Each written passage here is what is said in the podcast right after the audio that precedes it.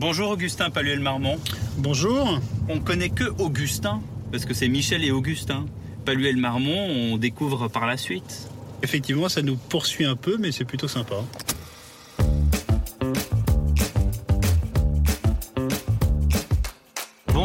Suis Pierre de Villeneuve et je vous embarque sur les chemins de la réussite à la française. Bienvenue dans En route avec, on part en balade à travers les lieux symboliques qui ont marqué mon invité, qui raconte son succès, son parcours. Aujourd'hui sur le siège passager, Augustin Paluel Marmont, que vous connaissez uniquement par son prénom. Augustin, il est le cofondateur de la marque Michel et Augustin. En route avec. Michel et Augustin, ce sont les petits sablés ronds et bons la fameuse vache à boire, mais aussi des pubs et des vidéos virales où les deux trublions du goût se mettent en scène. Une communication qui bouscule les codes avec succès. Michel Augustin, c'est aussi l'histoire de deux copains qui fabriquent des sablés dans leur cuisine du 18e arrondissement de Paris et qui aujourd'hui affichent 50 millions d'euros de chiffre d'affaires. Augustin Paluel-Marmont, le storytelling réinventé quelle histoire, quelle histoire ces gâteaux Michel et Augustin. Et quand je dis gâteaux, parce que ça a commencé par des gâteaux, mais aujourd'hui c'est tout un univers.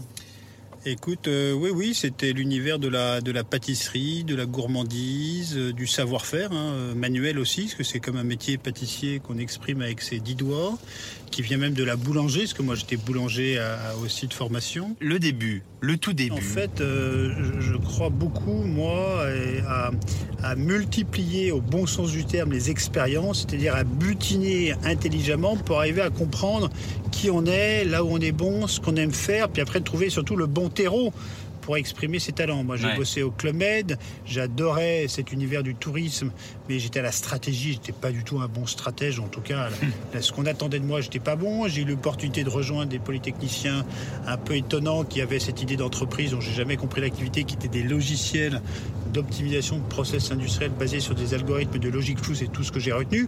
On m'a proposé d'être cofondateur, actionnaire, j'ai dit oui, parce que j'avais envie de vivre une aventure entrepreneuriale. Ça s'est globalement très mal passé humainement, donc j'ai assez vite arrêté.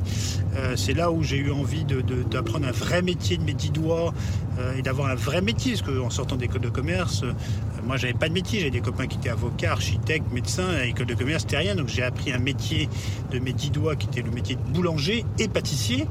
Euh, je suis repassé chez Air France, que j'adorais cette, entreprise dans laquelle j'avais fait un petit stage en Espagne et je m'étais éclaté. Et donc là, vraiment, c'est à chaque fois, c'est des périodes de, assez courtes. Ouais, de 1 2 ans, tu vois. Et je voyais que chez Air France, que j'adorais le secteur, mais que c'était pas du tout le bon terreau pour mes talents.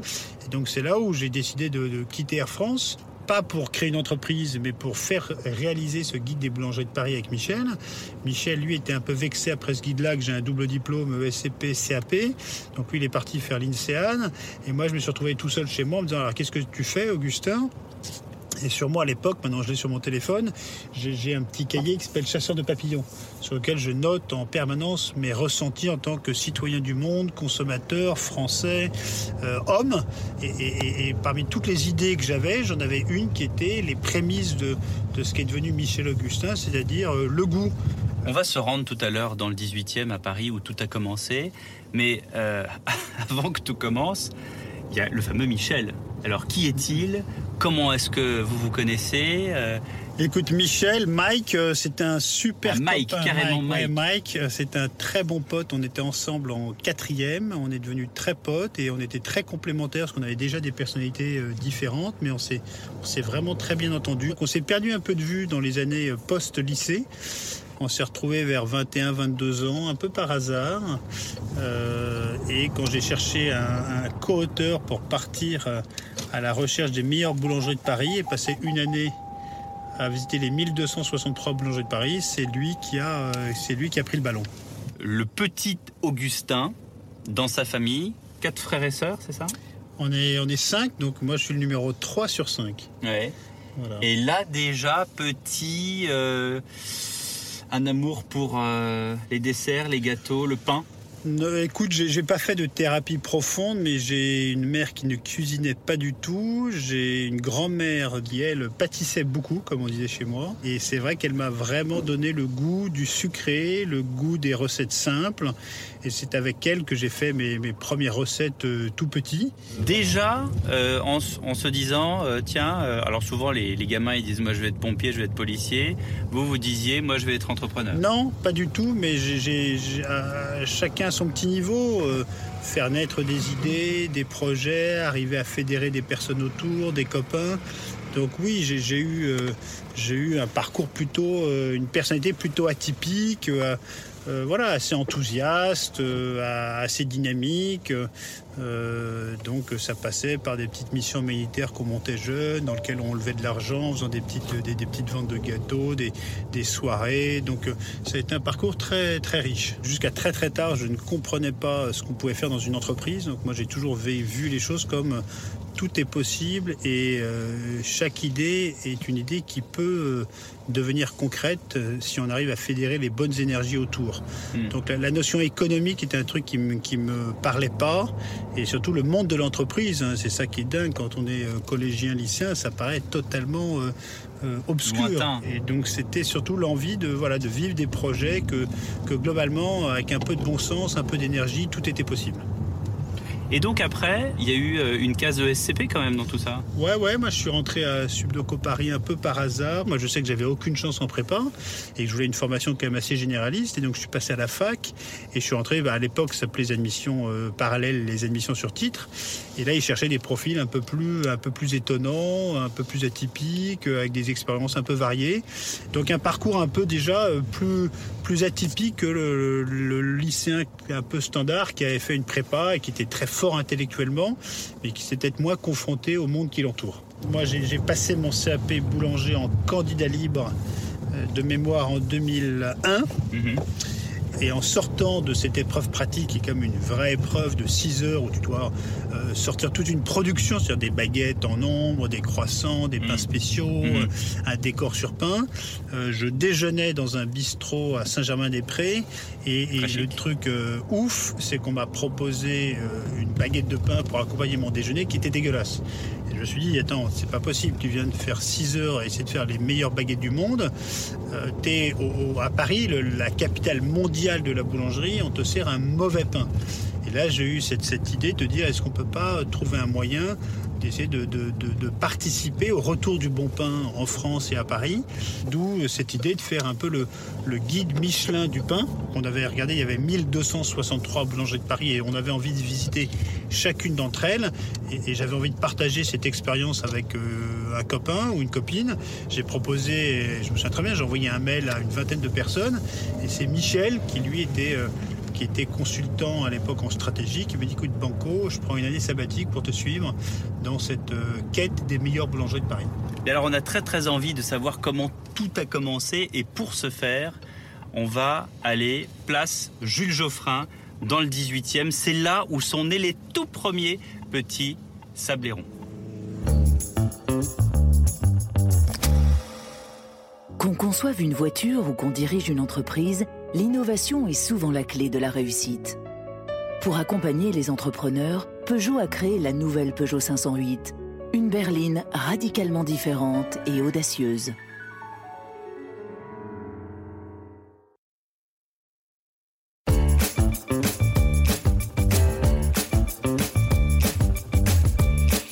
Augustin, on est euh, place Jules Geoffrin à Paris dans le 18e. Pourquoi ce lieu? Ah, Écoute, euh, c'est beaucoup d'émotions parce que j'adore ce quartier très cosmopolite et parce que toute l'aventure Michel Augustin a commencé ici.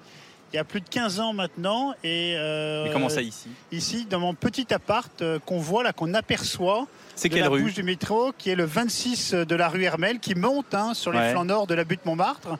Et tout a commencé ici, dans ma petite cuisine, où on a fait les premiers petits sablés ronds et bons. Et on a une guest star avec nous. Ben oui, justement, c'est qui? Ah, C'est Salah. Salah, je m'appelle Salah. Je suis au 24 rue Herbel. C'était moi qui avais commencé à, vendre les premiers gâteaux. C'est vous qui avez distribué les premiers sablérons Des sablérons, voilà, c'est ça. ça remonte à quand? Euh, C'était en 2004. Ouais, mais c'était euh, effectivement. À 18h45. Pourquoi 18h45 Là, il y a de la private joke. Non, non, C'était non, ça, parce que c'était une première fournée Première- La première fournée. ouais. quand, quand on avait cuit dans mon petit four de ma petite cuisine de mon petit appart et on avait la chance de descendre deux étages, de faire 10 mètres à gauche sur le trottoir et d'avoir ce super magasin qui s'appelle le Mini Market qui appartient à Salah. Et alors, comment est-ce que euh, vous avez dit oui tout de suite? Oui, j'ai dit oui tout de suite parce que je savais que ça va bien marcher et il s'appelait bien aux clients. Et comment, comment vous avez fait la promotion? Vous arriviez, les gens arrivaient à la caisse en disant qu'est-ce que c'est que ce nouveau truc? Ouais, non, non, j'ai proposé, oui, il y avait des clients qui me demandaient qu'est-ce que c'est et tout ça, là, parce que je l'avais mis juste à côté de la caisse. Euh, Merci beaucoup. Merci Salah. Et donc, dans ce petit appartement, il y avait certes la cuisine pour les petits sablés, mais il y avait aussi le business plan, le fameux? Euh, écoute, oui, on avait écrit ça avec Michel un peu. euh, C'était pas grand chose, mais c'était quelques, lignes sur la vision qu'on avait envie de porter, c'est-à-dire euh, remettre le goût au cœur de nos préoccupations. Parce que moi, j'avais passé un CAP boulanger avant et j'avais pris des cours de pâtisserie à la mairie de Paris. Donc, je voulais mettre le goût au cœur de la- la- l'alimentation des urbains. L'idée aussi de, de travailler avec des ingrédients qui étaient hyper simples, le plus nobles possible. Et on n'avait pas envie d'inventer une marque, on voulait raconter l'histoire qu'on allait vivre. Et euh, je me souviens très très bien, on était tous les deux dans mon appart avec Michel et on s'est dit on part de rien et peut-être qu'un jour on arrivera à faire rayonner le savoir-faire pâtissier français dans le monde entier. Mais donc, dans, dans la tête de vous deux, il y avait déjà tout ça. C'était pas genre, allez, coup de poker, on descend au, au supermarché du coin et on va voir ce que ça donne. Non, ce qui nous plaisait beaucoup, c'était cette euh, schizophrénie un peu de commencer tout petit, tout de suite d'une cuisine, et l'idée de se dire que peut-être qu'avec beaucoup d'énergie, beaucoup de passion, on peut peut-être arriver à s'adresser au plus grand nombre sur toute la planète. Donc c'était totalement fou. C'est comme si tu rentres maintenant chez toi et tu dis je vais lancer une nouvelle aventure agroalimentaire en partant de ma cuisine. Et voilà, je me souviens très bien, on s'était dit si on parle à deux avec Michel, il n'y a que nous deux qui nous entendons, mais peut-être qu'on va pouvoir faire partager au plus grand nombre ce qui nous anime. C'est aussi euh, ce 18e d'aujourd'hui, c'est le quartier où il y, y a plein de boulangers dont on entend beaucoup parler aujourd'hui. Je me souviens très bien du boulanger là qui était au coin. De l'autre côté, quand on regarde on regarde plein sud. euh, Au-delà de la mairie, on a la butte Montmartre et juste de l'autre côté, on a la rue des Martyrs qui descend. Et on a l'un des boulangers qui nous a vraiment donné un énorme coup de main au départ, qui a aussi une boulangerie euh, ici dans le 18e, mais là il était côté 9e, qui est Arnaud Delmontel. À l'époque, une baguette rétro d'or qui était super.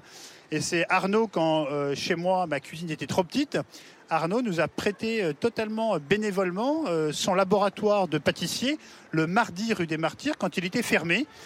Donc on récupérait les clés en face au café et tous les mardis on, on concoctait des petits sablés ronds et bons avec Michel puis avec mon petit frère qui était étudiant et ses copains qu'on a exploités.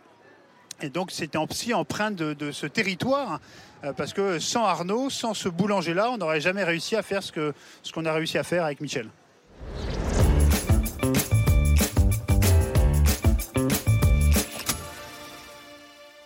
Faisons une pause sur les chemins de la réussite à la française pour découvrir la nouvelle Peugeot 508 et son poste de conduite spectaculaire. Volant compact, combiné numérique, écran tactile 10 pouces et caméra infrarouge de vision nuit, de quoi reprendre la route en toute sécurité. On redémarre? En route avec la nouvelle Peugeot 508.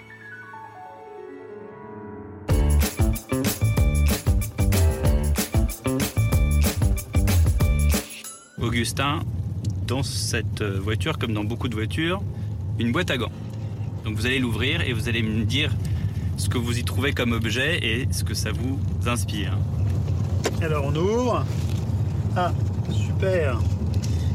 Qu'est-ce que c'est euh, C'est un packaging de glace Ben Jerry. Hmm. Et, et c'est très sympa parce que j'adore la glace. Moi, je consomme Ouais. quasiment tous les jours de la glace. Tous les jours. Ouais, je suis fan de glace.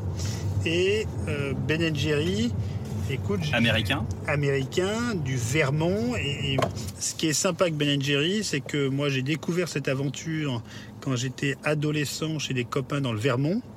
Euh, je voyais ce paquet de glace là dans le frigidaire, dans le congélateur de mes copains. Oui.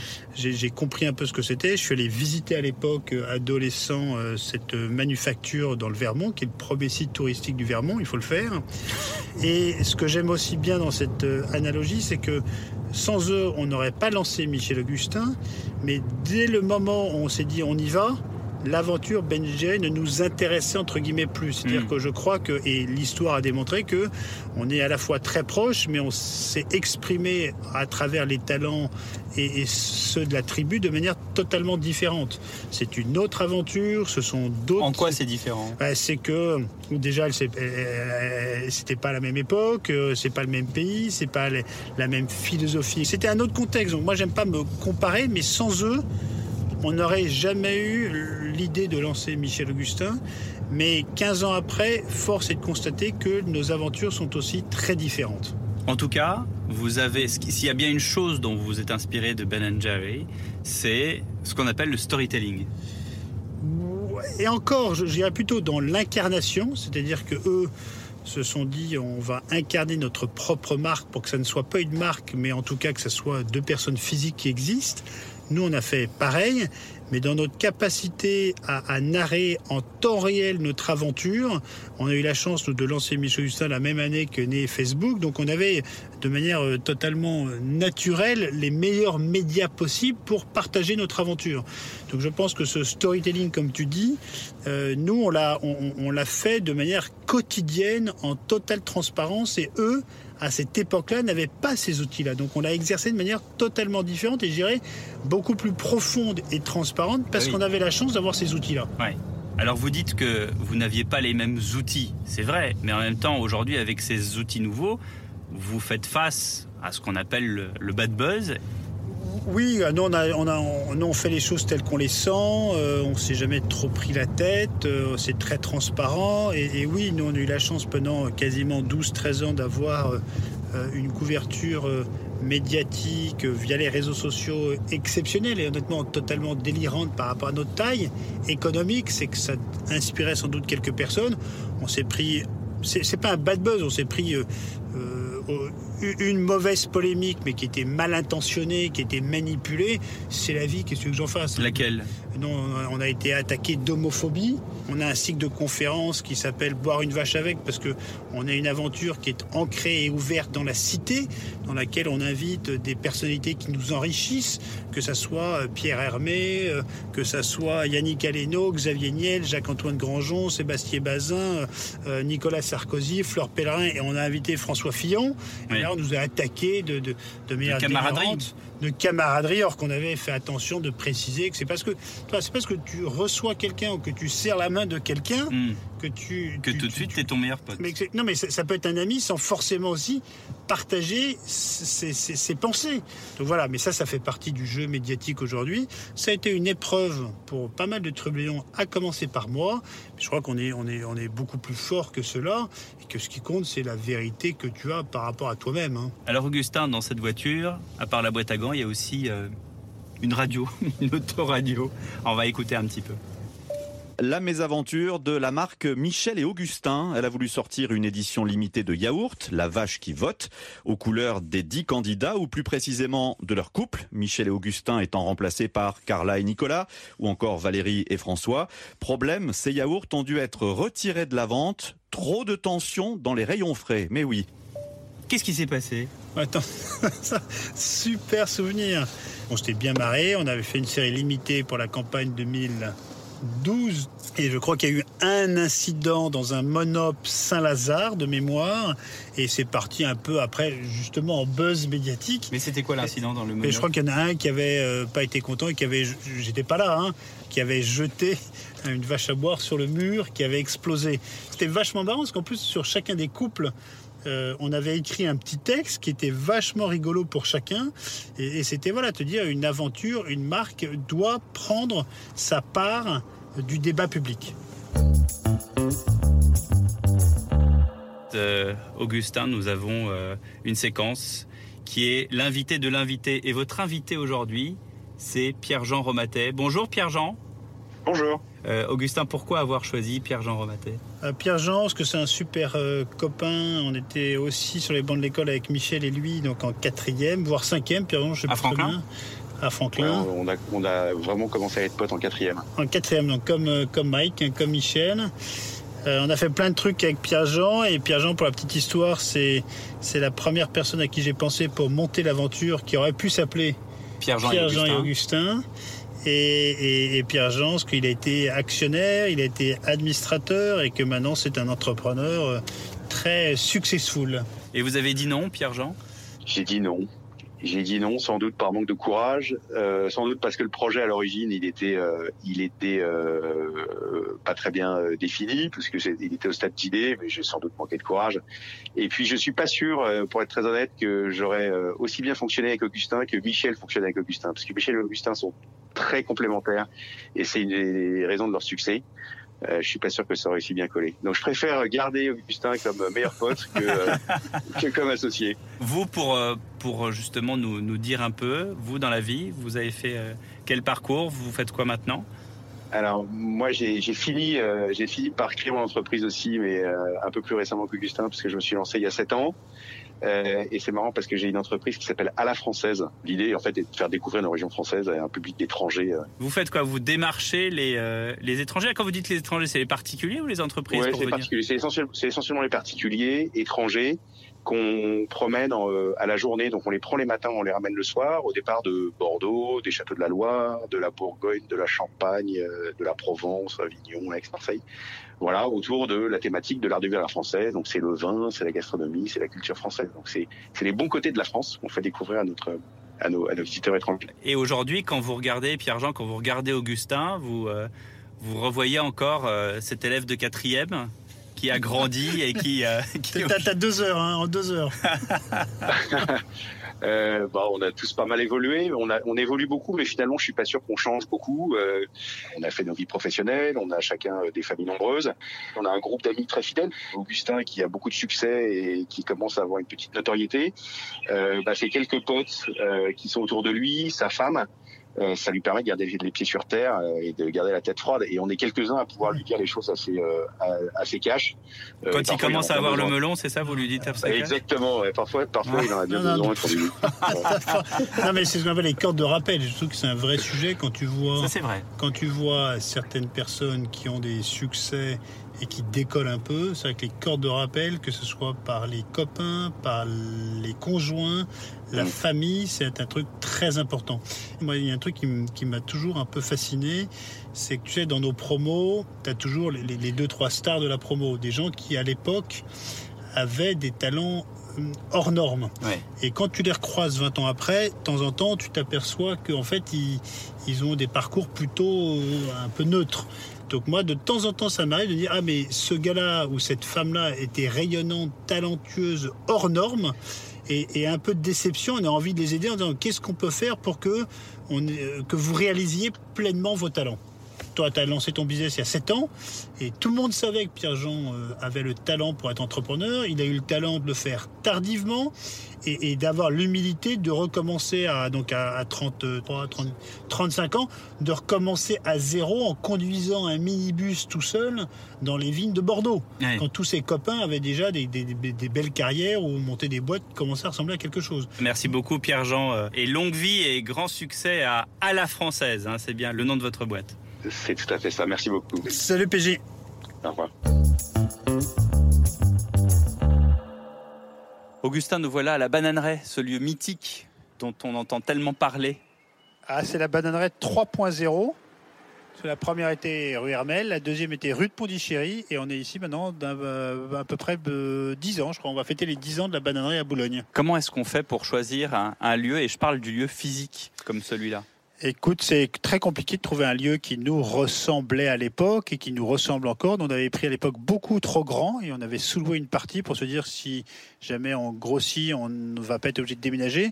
Nous, on voulait un lieu euh, qui soit en rez-de-chaussée, qui soit ouvert euh, sur la rue, qui soit pas loin d'un métro euh, et qui est évidemment en open space. Donc voilà, là on est une, je sais pas, on doit être 60 trublions et, c'est vrai que ça n'a rien d'exceptionnel, mais pourtant quand tu rentres, tu vois que c'est quelque chose d'un peu différent que d'autres bureaux. Et, une des particularités aussi de cette aventure, c'est que tous les talents sont internalisés. C'est-à-dire qu'on travaille avec très peu d'entreprises à l'extérieur. Tu vas voir, il y a euh, euh, tout un studio de design, c'est-à-dire tous les packaging, toute la com, toute la R&D, tout est fait en interne. Quand on a besoin, on a creusé tout à l'heure Hassan, qui vient d'Aubervilliers, qui est notre ancien euh, monteur, preneur de son, parce que toutes les vidéos, tout, tout est fait en interne parce que c'est comme ça qu'on travaille de manière plus agile, plus riche, plus joyeuse. C'est quand tous les talents sont sur le même toit qu'est la bananeraie. Vous nous faites visiter, on va rentrer avec vous. Alors là, on passe le, portail. Voilà, non, mais on rentre dans une cour intérieure. C'est un peu une machine à laver géante dans laquelle il y a un niveau d'énergie, de passion, d'engagement euh, super fort. Et surtout, c'est c'est un lieu qui est très ouvert euh, sur la cité. Euh, on a beaucoup d'écoles qui viennent, on a beaucoup de séminaires de cadres, on a un cycle de conférences boire une vache avec, on est centre de formation CAP pâtissier. Il y a les portes ouvertes. Chaque premier jeudi du mois à 19h, il y a plus de 1000 euh, consommateurs qui viennent. Donc ce que j'aime beaucoup, c'est que c'est très ouvert et c'est un niveau d'énergie, de passion, d'engagement euh, hors du commun. Donc c'est à la fois un campus, euh, un incubateur, un lieu d'évolution? Oui, on a aussi tiens, on a aussi le bureau d'Amboise, c'est une petite association dans laquelle on héberge des entrepreneurs qui démarrent des projets et qui avaient un peu des difficultés à trouver des, des, des bureaux. Et sur le management, comment ça se passe? Le management, c'est très. Euh, voilà, chacun est, vraiment en responsabilité. On pose jamais de questions. On vient toujours avec des recommandations. On est là pour résoudre les problèmes. On est là pour innover. Il n'y a pas. Non, il y a, pas de contrôle de gestion. Il n'y a pas. Si, il y a de l'audit, il y a du contrôle de gestion. Parce que sinon, ta boîte, elle plante. Mais c'est vraiment de, trouver un endroit où chacun est capable d'être vraiment le patron de son périmètre et de, travailler à cerveau ouvert, de s'enrichir, de ne pas avoir de susceptibilité sur les territoires des uns et des autres. Donc, c'est vraiment euh, une forme de, de, réflexion et de projet très commun. C'est voilà, on, échange en temps réel ce qui nous passe par la tête, on montre le travail de chacun pour qu'on puisse s'enrichir des avis des uns et des autres. Puis à la fin, chacun décide sur son périmètre. allez, on va prendre un gâteau. Une vache. Ou une vache. Et après, on, on repart en voiture. Super, merci.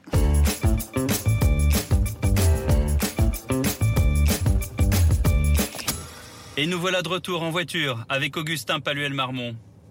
Celle de Tarlet, on passe à l'économie. Danone devient seul maître à bord de la marque Michel et Augustin, dont ils possèdent désormais 95%. Est-ce qu'ils vont continuer à faire leur, bonne, mousse au chocolat Mathieu, ça suffit. Ah oui, oui. Ils vont pas changer la recette de la mousse au chocolat. Et alors, c'est vrai que c'est pas du tout light, mais ils le revendiquent. Hein. Ce ah qui est bon n'est pas forcément light. Nous, on est dans le plaisir, on n'est pas dans le fitness. Mathieu Noël sur Europe 1 qui avait très très peur que la recette change quand on euh, confie euh, le, j'allais dire la barre, le, guidon à, une grosse boîte comme Danone. Est-ce que euh, les produits restent les mêmes? Écoute, je ne pense pas du tout qu'on confie la barre. Je crois qu'à chaque étape de notre euh, histoire, il faut avoir le bon écosystème actionnarial. Quand on a commencé avec Michel dans la petite cuisine, on avait 40 copains qu'on appelle à l'époque Friends and Family, qui nous ont soutenus et qui ont investi dans l'aventure quand personne n'y croyait. Après qu'on a eu besoin de passer à l'étape d'après, on a eu la joie de croiser un entrepreneur français exceptionnel, François Pinault et Patricia Barbizet, mhm. qui nous ont accompagnés. Et quand on s'est dit on va aller encore plus haut et, essayer de faire rayonner ce savoir-faire pâtissier français dans le monde entier, on s'est, euh, on a regardé un peu qui ça, qui était intéressé par cette nouvelle aventure, et on a eu la chance de croiser euh, euh, Danone et Emmanuel Faber. Et donc je crois qu'aujourd'hui l'intelligence des grands groupes, c'est de créer les bons écosystèmes pour que justement ils ne cassent pas leur joujou et qu'ils nous mettent à notre disposition tout ce qu'il faut pour qu'on continue à grandir de manière très autonome et indépendante. Donc j'ai pas du tout l'impression d'avoir confié la barre à Danone. Et le mieux, c'est tu viens quand tu veux à la bananerie et tu verras qu'au quotidien. Vous serez toujours là. Euh, non, mais rien n'a changé. Euh, Michel et moi, on reste euh, juridiquement parlant PDG. On est encore actionnaire. Et ce qui compte, c'est est-ce qu'au quotidien, ça change quelque chose? La réponse est non. La question importante là-dedans, c'est je crois que Michel et moi, on a eu l'énergie, les talents pour partir d'une petite cuisine à cette aventure d'une centaine de trublions, d'une centaine de recettes, de quelques dizaines de milliers de points de vente, d'une cinquantaine de millions d'euros de chiffre d'affaires et de, de, quelques pays. Et maintenant, te dire comment partout dans le monde où il y a une bouteille d'eau Evian, on peut y mettre une recette Michel Augustin, c'est peut-être aussi d'autres talents. C'est-à-dire que je crois que euh, il faut connaître ses propres limites. Ce qu'il faut, c'est peut-être se dire à un moment quand est-ce que tu transmets le flambeau à des gens qui sont en meilleure capacité pour réaliser et porter le plus haut possible ce projet? Voilà. Donc cette question-là se posera un jour, mais c'est au service de l'aventure Michel Augustin. Est-ce que ça veut dire que cette transmission que vous faites à Danone, même si c'est pas vraiment une transmission, mais c'est le fait que Danone vous chapeaute aujourd'hui, c'est ça d'une certaine manière votre réussite Non. C'est quoi alors la réussite? C'est d'avoir réussi. Non, mais moi, j'aime pas le mot réussite. Pas, je préfère le mot d'impact. Moi, ce qui m'anime au plus profond, c'est dans le partage de cette aventure, au-delà de la dimension euh, trublion du goût, c'est quelles sont les trajectoires qu'on a pu changer. Donc c'est tout ce qui a été fait avant. Comment est-ce qu'on a, même encore aujourd'hui, en se parlant là, peut-être que certaines personnes qui vont nous écouter, ça va leur donner envie d'aller au plus profond d'eux, pour euh, se découvrir, entreprendre, se réaliser. C'est ça qui nous anime au, plus profond. Quand on voit, par exemple, dans nos formations euh, CAP pâtissier à la bananeraie trois fois par mhm. semaine, nous, vous savez, hein, on est la première aventure ou entreprise agroalimentaire dans lequel toute l'équipe est diplômée. C'est un incubateur. que, tu sois à la logistique, à l'accueil, euh, à la finance ou commerciale, chez Michel Augustin, tu apprends un métier manuel, mais on partage ça aussi avec des gens qu'on intègre de l'extérieur pour apprendre ce métier-là. C'est aider les gens à entreprendre leur vie.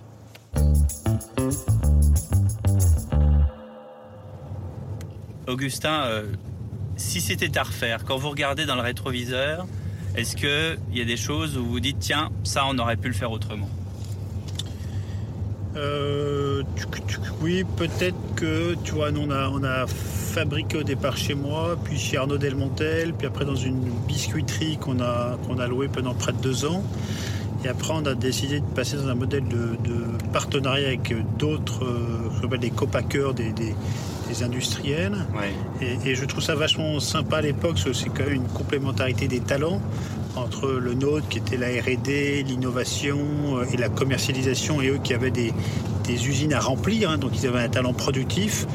Aujourd'hui, j'aurais aimé, et c'est ce qu'on va sans doute avoir, pas sur toutes nos recettes, mais sur quelques-unes de nos recettes, avoir euh, euh, un site à nous dans lequel on aurait pu aussi essayer de révolutionner un peu le modèle productif.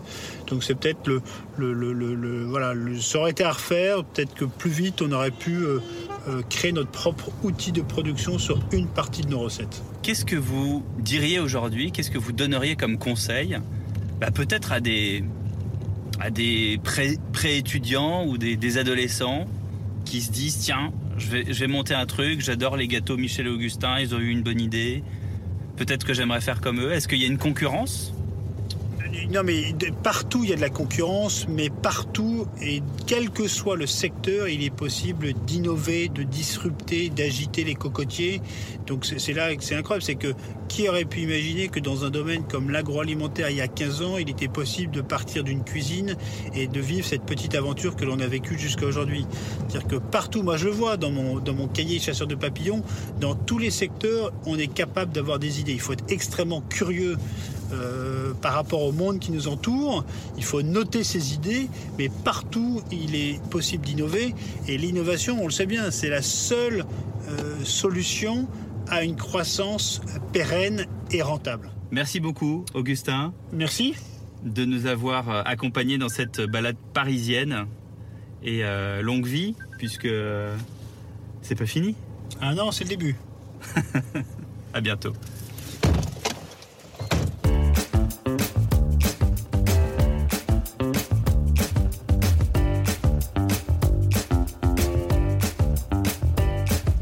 Eh bien, merci d'avoir fait la route avec nous. Retrouvez-nous sur toutes vos plateformes habituelles d'écoute et sur le site et l'application Europe 1. Bye bye